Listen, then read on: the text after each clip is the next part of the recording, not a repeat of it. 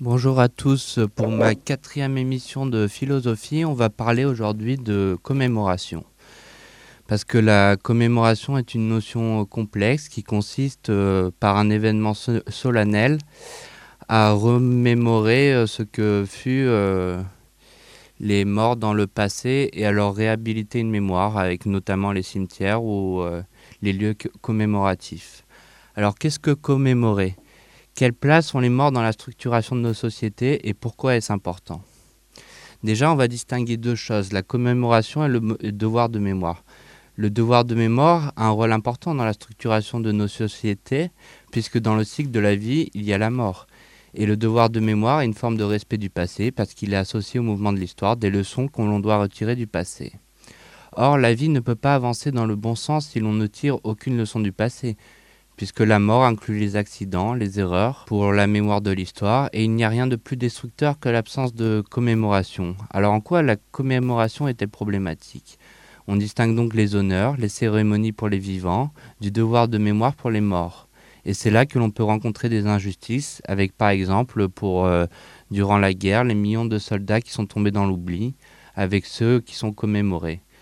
Parce que l'histoire n'est jamais vraiment juste avec euh, la mémoire. Il y a ceux qui ont des, tas de commémoration et ceux qui tombent euh, plus ou moins dans l'anonymat ou qui sont oubliés. Ainsi, on peut remarquer que la place de ces commémorations peut euh, notamment avoir des différences avec les ethnies que l'on peut rencontrer. Par exemple, pour les génocides ou les crimes de guerre, tout le monde n'a pas eu le même sort dans la vie et vu que c'est un peu l'histoire des de ceux qui ont résisté ou gagné euh, la guerre, euh, qui, écrivent euh, le sort de, de ce qui va se passer dans l'histoire, c'est-à-dire dans, la construction de, des livres, de, du souvenir, etc.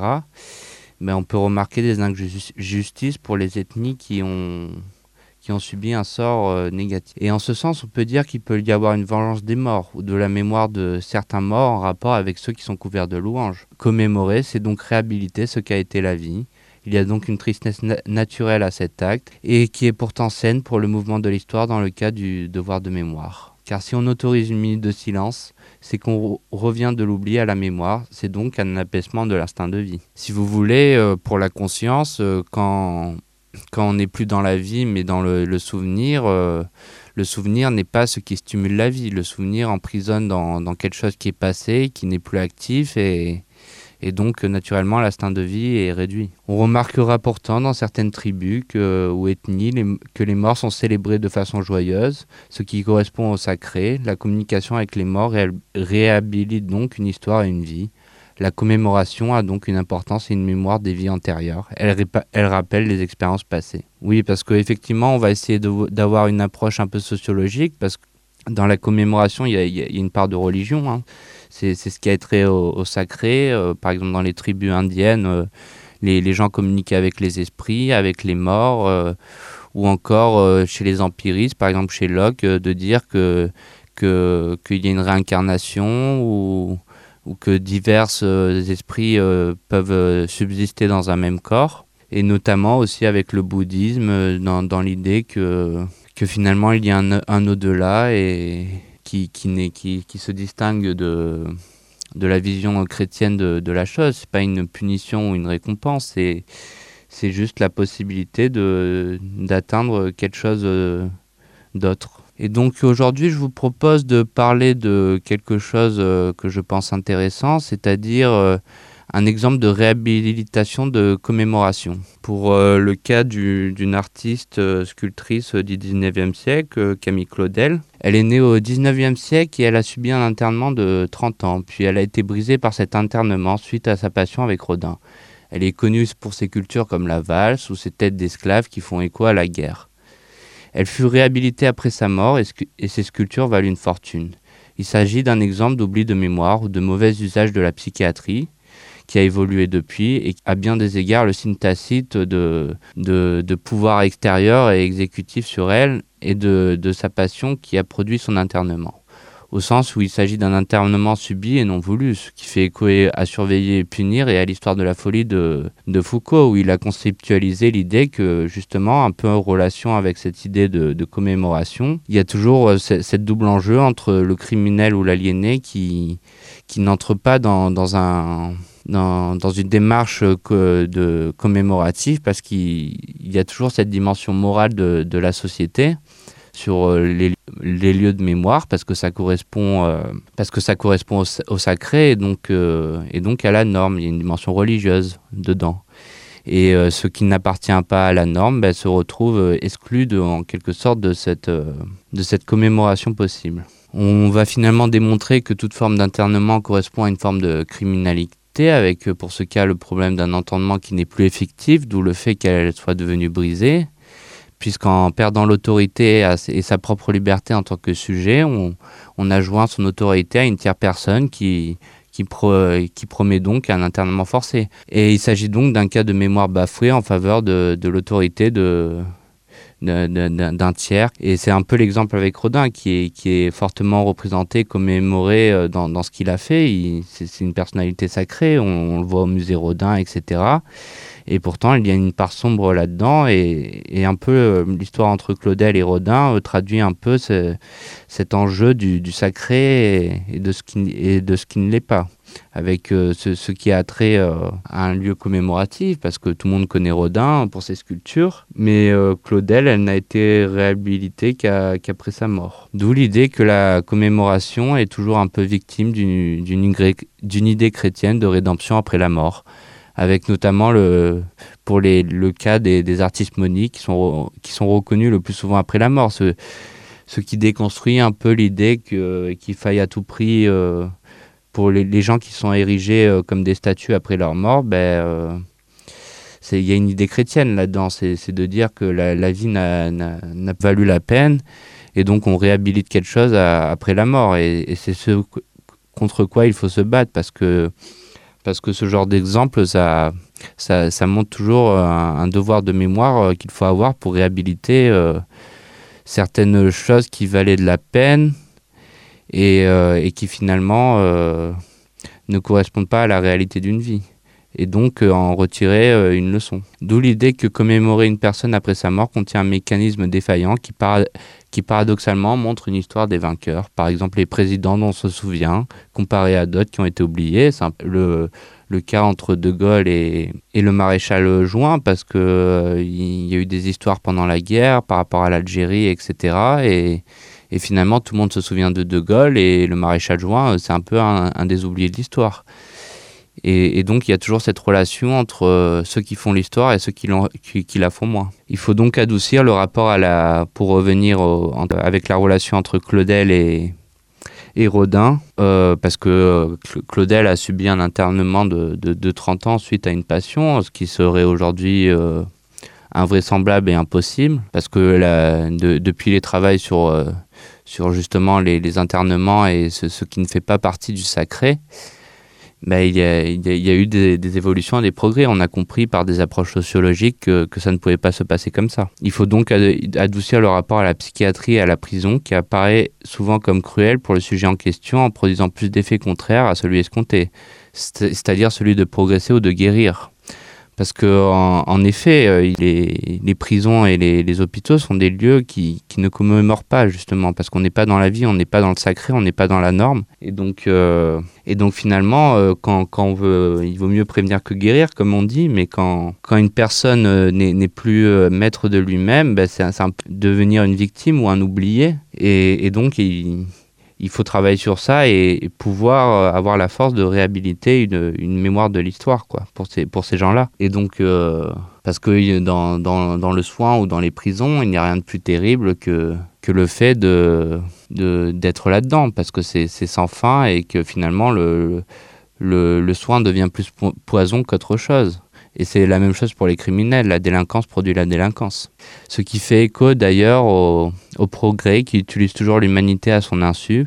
Parce que dans l'idée de progrès, il y a toujours une idée de normes et de, de référence au sacré. Et donc euh, si, euh, si on ne progresse pas, par exemple avec la peine de mort, ben, on, se retrouve dans, dans l'absence de commémoration. Et la, Et si on estime que, que chaque individu a une valeur pour, pour la vie, ben on, peut, on peut concevoir que, que la peine de mort n'est pas forcément légitime. Parce que euh, en, faisant, en faisant de ces gens-là des objets d'étude indépendamment d'eux-mêmes et en les utilisant à leurs insus pour le progrès de l'histoire, parce qu'il y, a une conscience de l'histoire, en, effet. Si, euh, par exemple, vous regardez le film euh, Le silence des agneaux, et c'est une construction, certes, mais c'est un peu cet exemple d'utiliser un cas pour, pour l'étude sous-jacente qui sera faite et, c'est à son insu. Et c'est quoi servent les études? Elles servent au progrès de l'histoire et à essayer de comprendre euh, euh, là où c'est défaillant. Ce qui m'amène à dire que commémorer revient au fait de, de dire qu'il n'est pas encore trop tard, alors qu'au contraire, la criminalité amène, à cette idée qu'il faut renier ça, parce que le, le rapport du criminel euh, la commémoration est toujours ambivalent. C'est que euh, quand, on observe un fait divers, on va commémorer les victimes de, ce fait divers et pas le criminel.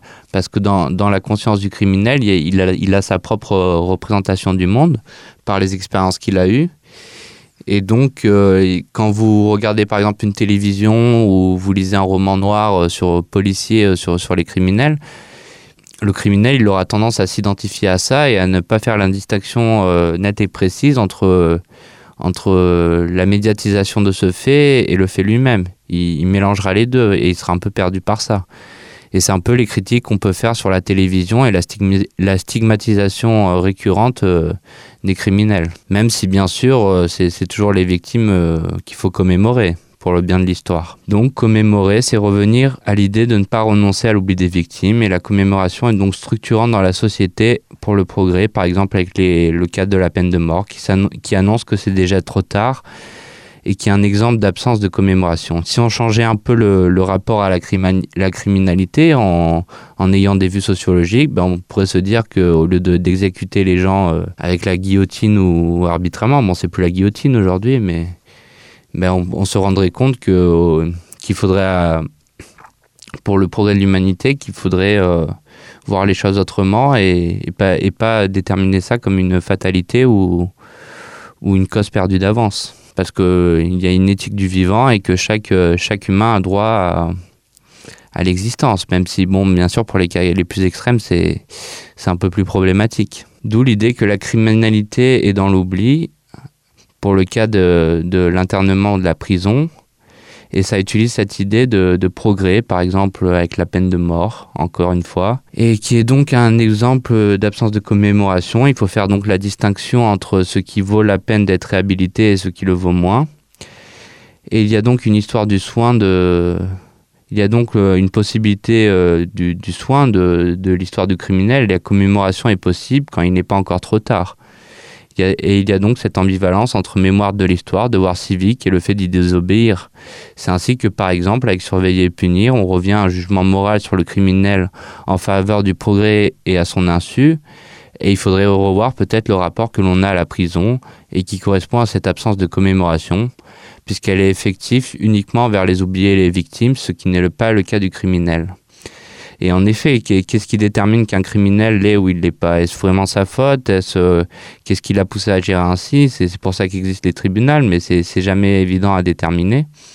Et il peut y avoir euh, des, cas de, de mauvais mauvaises interprétations ou encore pour l'internement avec euh, Claudel. Et donc on peut aussi se rendre compte de, pour le devoir de, pour la commémoration en général de, de l'instrumentalisation politique qui peut y avoir derrière, puisque c'est déjà euh, attribué un statut de victime ou d'oublié pour le devoir de mémoire. Et qui détermine ces critères ben, C'est les politiques.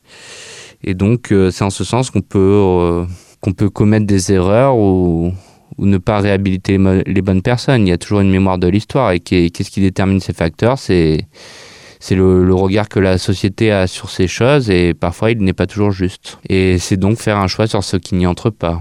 Et la commémoration est, euh, est, assez ritualisée dans, nos sociétés contemporaines, que, ce soit la commémoration ou le devoir de, se remémorer le passé.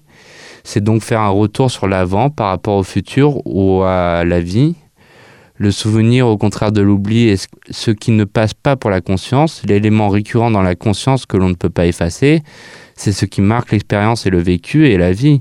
Par exemple, quelqu'un qui commet euh, un acte absurde, toute sa vie, il s'en souviendra. il est faux de dire que, certains n'ont pas d'empathie. Euh, il y a beaucoup de choses qui se jouent à la naissance, mais euh, si on a été éduqué euh, correctement, en général, euh, quelqu'un qui, a des valeurs, s'il commet un acte absurde, toute sa vie sera hantée par ça. Et donc c'est la, commémoration récurrente pour sa conscience de, lui-même sur ce qu'il a fait. Et on observe par exemple des, des, chants de la résistance qui sont des devoirs de mémoire, par exemple. C'est quand les choses ne se passent pas correctement, on appelle à se souvenir d'un acte pour le futur, pour les générations futures, et c'est justement en rapport avec des expériences traumatisantes. La relation entre victime et criminel ne peut pas être unilatérale.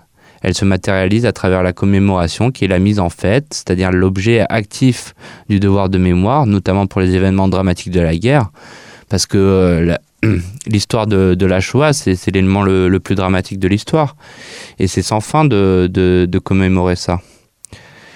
Donc, commémorer, c'est déjà se souvenir ou avoir la conscience que ce souvenir a de l'importance pour les sujets en question. Parce qu'en effet, si j'ai aucune conscience euh, de, de, la commémoration, il, c'est important de, commémorer.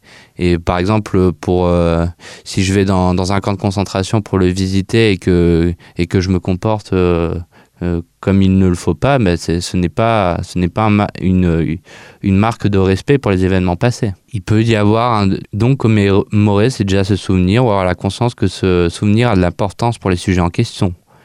Il peut donc y avoir un signe tacite des gens qui sont en autorité et en possibilité d'agir sur la commémoration. Ce qui fait référence euh, à l'idée de profane et du sacré, parce que le sacré correspond au devoir de mémoire, à ce qui est juste, à, la mémoire de l'histoire ou, telle qu'on l'a conscientisé, alors que le profane correspond dans la sphère religieuse à, ce qui n'y entre pas ou, au mouvement inverse, c'est-à-dire, euh, mais c'est toujours des, luttes de pouvoir. Par exemple, si euh, quelqu'un est accusé de, nier euh, des, événements dramatiques, il sera, dans, il, sera anhistorique, il ne sera pas dans le mouvement de l'histoire. Mais pourtant, euh, forcément, ça va faire euh, ça va faire réagir les gens ou produire des passions et donc il va y avoir des, des, espèces de jeux entre le sacré et le profane sur la commémoration et donc, euh, et donc ça participe un peu collectivement au mouvement de l'histoire. Car il y a toujours ce, cette notion de criminalité ou de victime et, et d'oublié. Donc c'est un travail sur, euh, sur, euh, sur l'histoire. Et donc, euh, naturellement, c'est le profane que l'on observe pour les faits divers ou les événements tragiques. Donc, à présent, je vais vous lire deux textes. Un qui, qui me semble tout à fait stupide et un deuxième qui, qui intègre la notion de, de sacré et de profane et donc qui n'est pas dans, dans un consentement, consentement aveugle à l'histoire, mais bien qui, qui montre que, que le mouvement est un peu plus complexe parce que justement, pour travailler... pour travailler euh, le, futur, il faut déjà avoir conscience de, ce qu'est la commémoration et des événements négatifs qui peuvent revenir et que la vie n'est pas uniquement une sacralisation de, la mémoire de l'histoire euh, telle qu'elle est officiellement euh, annoncée, mais bien qu'il qu peut y avoir des, mouvements inverses ou des résurgences de, ces phénomènes, notamment dans le cas de, de, de révolution où justement c'est le profane qui intervient et non plus le sacré et, donc qui appelle justement à cette mise en fait euh, de la commémoration. Donc le premier texte c'est de Alain, c'est le lien du passé au présent qui fait une société, mais non pas encore le, lien de fait, le lien animal. Ce n'est pas parce que l'homme hérite de l'homme qu'il fait qu'il fait société avec l'homme, c'est parce qu'il commémore l'homme.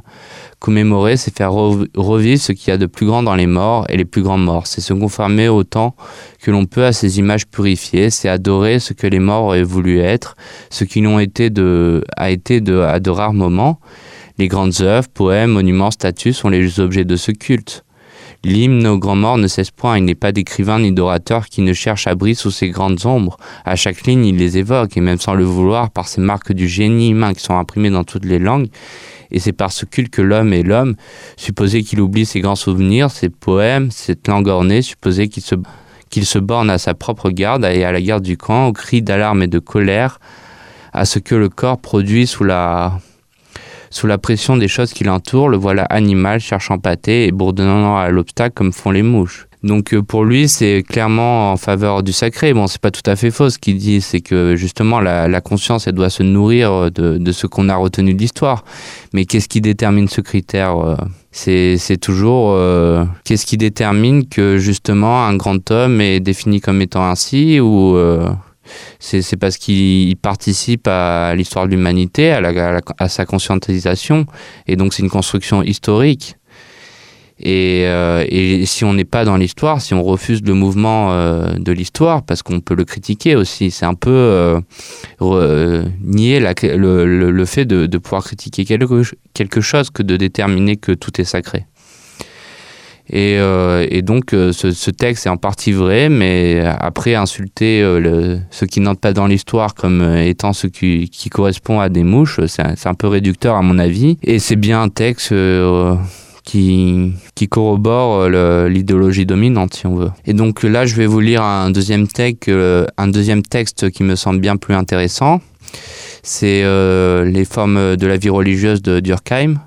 C'est ce qui, se, qui fait une distinction entre le profane et le sacré, qui, qui, met, qui explique assez clairement cette mise en fait entre entre la commémoration et ce qui n'y pas, parce que l'histoire n'est jamais on vit pas dans le meilleur des mondes. Hein, et, par exemple, les profanations de cimetières, c'est c'est c'est du profane, mais c'est justement pour euh, pour euh, il faut pas les c'est criminel hein, il faut pas légitimer ça mais ça, montre que que la volonté de, de, de vouloir signifier quelque chose par rapport à à une ethnie ou un groupe donné et, de dire que, que ça, ne ça ne correspond pas à la réalité ou à la, mémoire de l'histoire telle qu'on l'a construit et ainsi de, de, mettre, euh, de mettre un point sur, sur quelque chose. Par exemple, avec les profanations cimetières, c'est tout à fait euh, profane, mais c'est un peu cette idée-là. Il y a une idée de critique dedans. Donc je vais vous lire ce texte. Les phénomènes religieux se rangent tout naturellement en deux catégories fondamentales, les croyances et les rites. Les premières sont des états de l'opinion, elles consistent en représentation, les secondes sont des modes d'action déterminés. Entre ces deux classes de faits, il y a toute la différence qui sépare la pensée du mouvement. Et c'est bien, et là c'est intéressant parce que justement, euh, interroger la, légitimité de la commémoration, c'est aussi penser euh, l'idée de mouvement de l'histoire et, pas de dire que c'est une ligne droite où euh, tout est bien, tout est formidable, mais bien de, penser que qu'il y a une, une interaction entre les deux, qu'il y ait un choc possible. Les rites ne peuvent pas être définis et distingués des, autres pratiques humaines, notamment des pratiques morales, que par la nature spéciale de leur objet. Une règle morale, en effet, nous prescrit, tout comme un rite, de manière d'agir, mais qui s'adresse à des objets d'un genre différent. C'est donc l'objet du rite qu'il faudrait caractériser pour pouvoir caractériser le rite lui-même. Or, c'est dans la croyance que la nature spéciale de cet objet exprimé. On ne peut pas donc définir le rite qu'après avoir défini la croyance. Voilà, donc euh, là, il explique que, justement, est, ça déconstruit un peu cette idée d'idéologie dominante, parce que c'est un peu l'idée de, la mémoire des vainqueurs, quoi. C'est ceux qui, remportent euh, la guerre qui écrivent l'histoire. C'est une, opinion courante, mais il y a, beaucoup de, de l'idée derrière ça. C'est pas une chose innocente. C'est bien de montrer qu'il y a un mouvement et que ceux, qui écrivent l'histoire, c'est eux qui la racontent. Donc euh, c'est l'imposition d'une croyance. Toutes les croyances religieuses connues, qu'elles soient simples ou complexes, présentent un même caractère commun. Elles supposent une classification des choses, réelles ou idéales, que se représentent les hommes en deux classes, en deux genres opposés, désignés généralement par, par deux termes distincts qui traduisent assez bien les mots du profane et du sacré. Bon, on a déjà parlé du profane et du sacré. Et la division du monde en deux domaines comprennent l'un tout ce qui est sacré, l'autre tout ce qui est profane. Tel est le, trait distinctif de la pensée religieuse.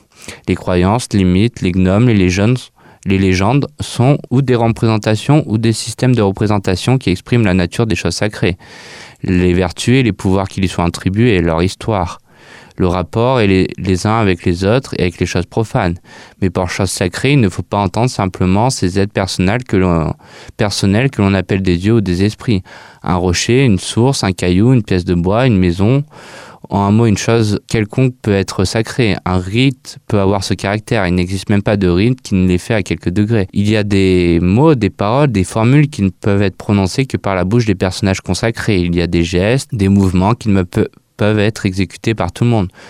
Le cercle des objets sacrés ne peut donc être déterminé une fois pour toutes. L'étendue en est infiniment variable selon les religions. Voilà comment le bouddhisme est une religion. C'est qu'à défaut des dieux, il admet l'existence des choses sacrées, à savoir que les, des quatre vérités saintes et des pratiques qui en dérivent. Donc voilà, il explique en gros que le sacré n'est pas une chose donnée. C'est pas de dire qu'il y a une récompense euh, après la mort et que ça y est, c'est fini, pour, comme pour le christianisme, mais bien de, de déterminer que, que, ce caractère sacré, parce que bien sûr, il faut tendre vers le sacré. On peut, le profane est, est une chose négative. Si, on se, si toute l'histoire était construite sur le profane, ce serait l'apocalypse sur Terre. Et donc, euh, il faut tendre vers euh, ce sacré et retrouver le, le sacré dans, dans, chaque chose. Mais on ne peut pas dire de fait que, que le sacré est, euh, est la vérité et que c'est et que c'est ainsi que fonctionne le monde et que si t'es pas d'accord, ça fonctionne pas comme ça. Et puis voilà. Non, le, le sacré n'est jamais acquis. Il y a forcément des choses sacrées. Il faut bien sûr se nourrir de l'histoire, mais il faut savoir comment construire cette, cette histoire. Et donc, euh, et donc, ce qui permet d'interroger euh, aussi la, question de la mémoire, parce que, euh, parce que faut-il être toujours dans la commémoration pour pouvoir tendre à cette forme de sacré ou, ou finalement le, à quoi bon euh, le passé Parce que commémorer, c'est ramener un souvenir à l'existence, et on peut penser au contraire que ce souvenir doit disparaître, et ainsi faire un éloge de l'oubli.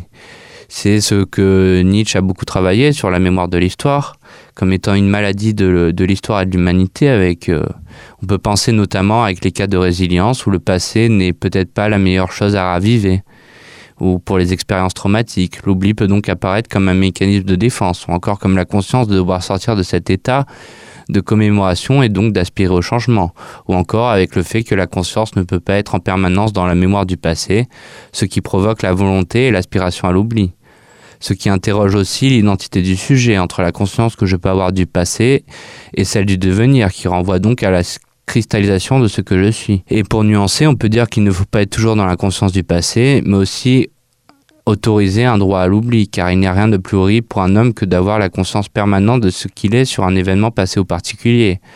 Ce qui montre toute la question de la complexité de la question entre mémoire et oubli. Parce qu'en effet, si on est bien sûr, on doit aspirer à atteindre le sacré, mais c'est pas en faisant des commémorations à tout va que c'est un rappel de, du passé, mais euh, dans, l'histoire, il y a des mouvements et, donc si euh, la situation actuelle ne, correspond pas à, ce sacré, ben, c'est à ce moment-là qu'il y a un choc et qu'il y a un mouvement. Et donc, euh, c'est ce qui permet d'introduire euh, le, droit à l'oubli. Voilà, donc euh, pour conclure, la commémoration est un acte solennel et historique qui touche au sacré et au rite pour les croyances collectives.